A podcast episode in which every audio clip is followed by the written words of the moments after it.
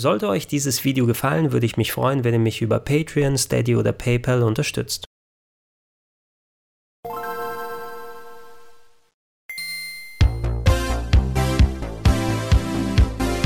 Schönen guten Tag und herzlich willkommen auf rpgheaven.de zu Gregor testet die Blizzard Arcade Collection für die Nintendo Switch. Bei der aktuellen BlizzCon geht es ja vorwiegend um die Klassiker von Blizzard. Unter anderem wurde ein Remake von Diablo 2 angekündigt. Wir bekommen neue Expansions für World of Warcraft Classic. Burning Crusade wird nochmal aufgelegt und eben in dieser Arcade Collection drei alte Titel von Blizzard, die noch vor der äh, großen Strategie- und Rollenspielzeit entstanden sind. Die wurden in einem Paket zusammengefasst und in der Version, die ich euch gleich präsentieren werde, auf der Switch veröffentlicht. Darüber hinaus aber aber auch auf PS4, Xbox One und auf dem PC per Battlenet erhältlich. Für den Preis von knapp 20 Euro bekommt ihr den Puzzle-Klassiker The Lost Vikings, das Rennspiel Rock'n'Roll Racing, als auch den Cinematic-Plattformer Blackthorn. Das hört sich nach nicht gerade viel an. Drei Spiele für 20 Euro. Da haben andere Collections wie gerade die veröffentlichte Capcom Arcade Collection ein bisschen mehr was zu bieten. Allerdings hat man sich hier verschiedenen Versionen dieser Spiele angenommen, als auch Definitive Editions gebaut, die sozusagen die Spiele in ihrem besten Licht zeigen zeigen sollen.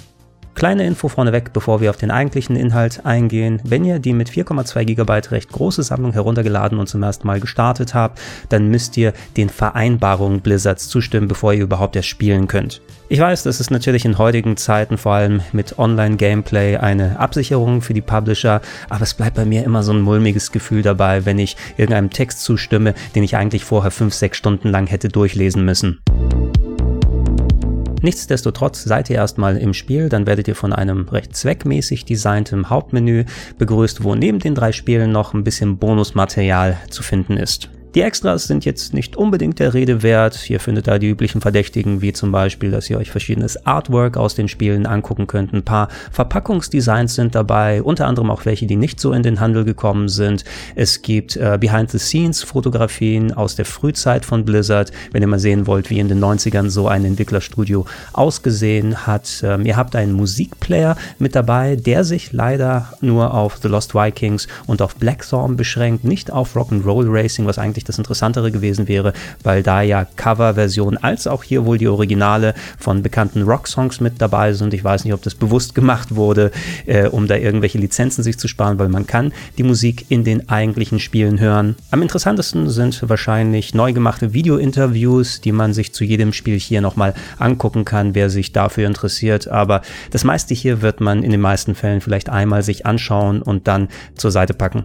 Da alle drei Spiele Multiplattform-Titel gewesen sind, gibt es hier verschiedene Versionen zur Auswahl. Meist sind es entweder die Sega und Nintendo Konsolenversion, als auch wie erwähnt eine sogenannte Definitive Edition, die nochmal überarbeitet wurde, gegebenenfalls, wenn es passt, neuen Bildausschnitt und weitere Features bekommen hat. Allerdings ist sie im Gegenzug auch ein klein wenig eingeschränkt, denn ihr könnt da maximal ein Save State machen bei der Definitive Edition und bei den Konsolenversionen gibt es meist noch etliche Optionen, wie ihr das Bild euch einstellen mögt. Eine pauschale Empfehlung, mit welcher Bildgröße und welchen Filtern man arbeiten sollte, kann ich leider nicht abgeben. Da die Vorlagen eben recht unterschiedlich designt wurden, muss man schon ein bisschen fummeln und sich hinfühlen, um die besten Einstellungen für sich zu finden. Ich habe es an The Lost Vikings ausprobiert, weil das von den enthaltenen Spielen das sauberste Scrolling hat und da hat zum Beispiel der vorab eingestellte Originalmodus nicht das unbedingt beste Ergebnis geliefert. Da ist das Bild sowohl oben und unten als auch an den Seiten entweder mit schwarzen Balken ausgestattet ausgestattet oder einem vorab eingestellten Artwork, das man zum Glück eben ausschalten kann. Und äh, da war sowohl bei Super Nintendo als auch bei dem Mega Drive das Scrolling nicht unbedingt sauber. Es gab Artefakte und Zeilendruckeln, was eigentlich nicht sein sollte, denn ich verstehe unter Original irgendwie eine Pixel-Perfect-Skalierung, die das vermeiden sollte. Wenn man dann allerdings auf Vollbild schaltet, dann wird reingezoomt und zumindest die oberen und unteren Balken verschwindet. Und dann war bei The Lost Vikings auf jeden Fall das Scrolling um einiges sauberer. Also wer weiß, wieder intern skaliert und gefiltert wird. Alternativ könnt ihr euch auch für den Breitbildmodus entscheiden, der eben das komplette Spielbild auf 16 zu 9 dann streckt. Aber ich weiß nicht, warum das noch reingetan wird. Es gibt anscheinend Leute, die das bevorzugen. Also wer das so spielen will, kann das auch machen. Ansonsten habt ihr noch drei Filter, die auswählbar sind, die ich alle nicht besonders doll gefunden habe. TV-Filter ist ein typischer Scanline-Filter. Das bedeutet also, es werden Querlinien drüber gesetzt, um den Look auf äh, gut ausgestatteten Röhrenfernsehern zu simulieren. Und die schied mir auf meinem Fernseher ein bisschen uneben zu sein. Das hat für mich nicht richtig funktioniert. Wenn ihr auf den Monitorfilter einstellt, dann kommen noch vertikale Linien dazu, die wohl so ein bisschen aussehen sollen wie auf guten alten PC-Monitoren, was aber auch nicht so berauschend gewesen ist. Und macht ihr dann den LCD-Filter an, dann kommen noch Farbverschiebungen dazu. Also es sieht alles nochmal ein bisschen dumpfer und unschärfer aus. Alle drei, wie gesagt, nicht unbedingt mein Ding gewesen, aber zum Glück kann man sie ja abschalten, wenn man sie nicht braucht. Kommen wir zu den Spielen und wenn wir schon bei The Lost Vikings sind, dann fangen wir mit dem Highlight an, denn The Lost Vikings ist das beste Spiel, was hier drauf ist. Es ist ein Puzzle-Game von Blizzard gewesen, bei dem ihr äh, die Rolle von drei Wikingern übernehmt, die alle unterschiedliche Fähigkeiten haben und auf ein Alien-Raumschiff entführt werden und jetzt in Kombination versuchen zu müssen, von diesem Raumschiff zu fliehen. Jeder der Wikinger hat dabei verschiedene Fähigkeiten. Der eine kann zum Beispiel springen und laufen, der andere hat einen Schild, mit dem er sich vor Laserfeuer schützen kann oder den benutzen kann, um große Abgründe runterzuschweben. Der andere hat wiederum Angriffsfähigkeiten oder einen Bogen, um weit entfernte Gegner zu treffen oder Schalter auszulösen. Und äh, so müsst ihr im Verbund, ihr wechselt mit den L- und R-Tasten dann hin und her, äh, den richtigen Weg finden, mit entsprechend dem richtigen Wikinger dann die eine Stelle lösen und alle durch den Level buxieren, bis ihr am Ausgang ankommt und dabei hoffentlich nicht ins Gras beißt.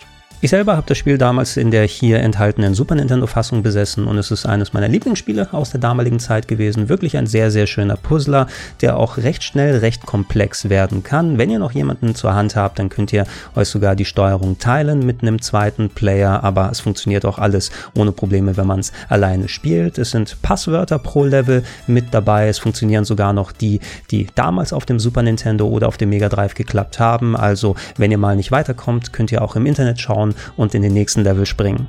Von den Versionen her, was ja auch nicht zu 100% welche ich am ehesten empfehlen würde, die Grundlage ist eben die, die ich hauptsächlich gespielt habe, die Super Nintendo Version, die grafisch und musikalisch ganz gut gelungen ist, die man sehr schön eben alleine als auch zu zweit spielen kann. Da gegenüber dem steht die Mega Drive Fassung, die technisch schlechter ist, äh, die Auflösung ist geringer, die Musik hört sich blecherner an. Allerdings hat sie den Vorteil, dass da, weil sie später entstanden ist, noch ein paar extra Level bietet, als auch die Möglichkeit zu dritt gleichzeitig zu spielen. Ich denke, deshalb wurde sie hier mit beigefügt. Ansonsten gibt es eben noch die Definitive Edition, die augenscheinlich sehr der Super Nintendo-Version entspricht, zumindest von der Grafik und der Musik her. Allerdings fehlen bei der Definitive Edition eben Bildeinstellungsoptionen. Das heißt, ihr habt immer den kleineren Bildausschnitt und je nach Szene neu gezeichnete Rahmen, die dazu gepackt wurden. Ich schätze mal, wenn es die Definitive Edition ist, werden sich wohl auch nochmal die Extra-Level von der Mega Drive-Fassung drin finden finden. Also wenn ich es mal demnächst nochmal neu angehe, dann werde ich wahrscheinlich die Definitive Edition spielen, aber ich hätte selber auch kein Problem auf dem Super Nintendo zu verweilen.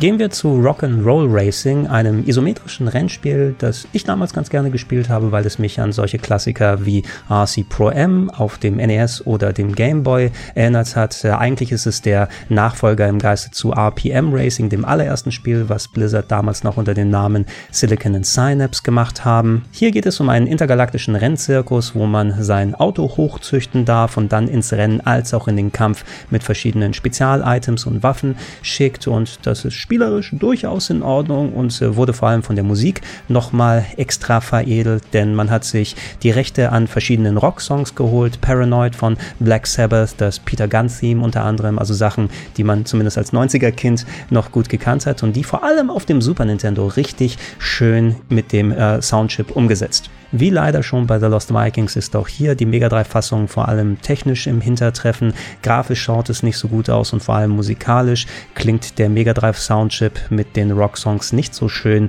wie die sample-basierte Super Nintendo Musik. Dafür aber gibt es hier einen extra Song und doppelt so viel Strecken, die man befahren kann. Also zumindest hat es auch da seine Existenzberechtigung. Die Definitive Edition wird allerdings ihrem Namen wirklich mal gerecht, denn anstatt Coverversionen wie auf dem Super Nintendo und Mega Drive zu bieten, hat man anscheinend wohl die Lizenzen für die Originaltracks eingekauft. Zumindest meinem Gehör nach. Das hat sich recht original angehört. Wenn es nachgesungen ist, dann ist es zumindest sehr, sehr gut gut nachgesungen. Und äh, das ist eine Sache, es gibt eine Fanmod für die Super Nintendo-Version. Da gab es die Originalsongs schon und die war sehr, sehr cool gewesen, aber eben nicht offiziell. Und dass Blizzard hier wirklich mal das Geld springen lässt, hier die richtige Musik mit drauf zu tun, das äh, verbessert das Erlebnis natürlich um einiges. Darüber hinaus wurde auch an der Technik gefeilt. Grundlage war hier wieder die Super Nintendo-Fassung, aber mit einem richtigen 16 zu 9 Bildausschnitt, der nicht mehr so klaustrophobisch wie auf dem Original wirkt. Einziger Wermutstropfen ist hier, dass anscheinend die Framerate äh, beim Rennen bei 30 FPS beschränkt bleibt, wobei das Spiel grundsätzlich mit 60 Bildern pro Sekunde läuft, wenn ihr in die Menüs schaut und dadurch das Ganze ein bisschen hakelig wirkt. Ich weiß nicht, ob es da wohl intern nicht möglich gewesen ist, die Framerate hochzuschrauben. Das braucht ein bisschen an Eingewöhnungszeit, aber wenn ihr die hinter euch habt, dann ist es wahrscheinlich wirklich die Definitive Edition, die man hier spielen kann. Ein zusätzlicher Bonus ist hier noch mit einer sogenannten Vierer Versus Version dabei, wo man wohl mit bis zu vier Leuten im Split gegeneinander Rennen fahren kann. Man kann es aber auch alleine gegen die KI machen, dann hat man eine gewisse Anzahl an Rennen, die man hintereinander fahren kann. Ich habe es kurz ausprobiert, bin leider jetzt gerade hier im Moment alleine, sodass ich nicht den Multiplayer ausprobieren kann. Wenn man gegen die KI fährt, wird der Split leider nicht eingeschaltet.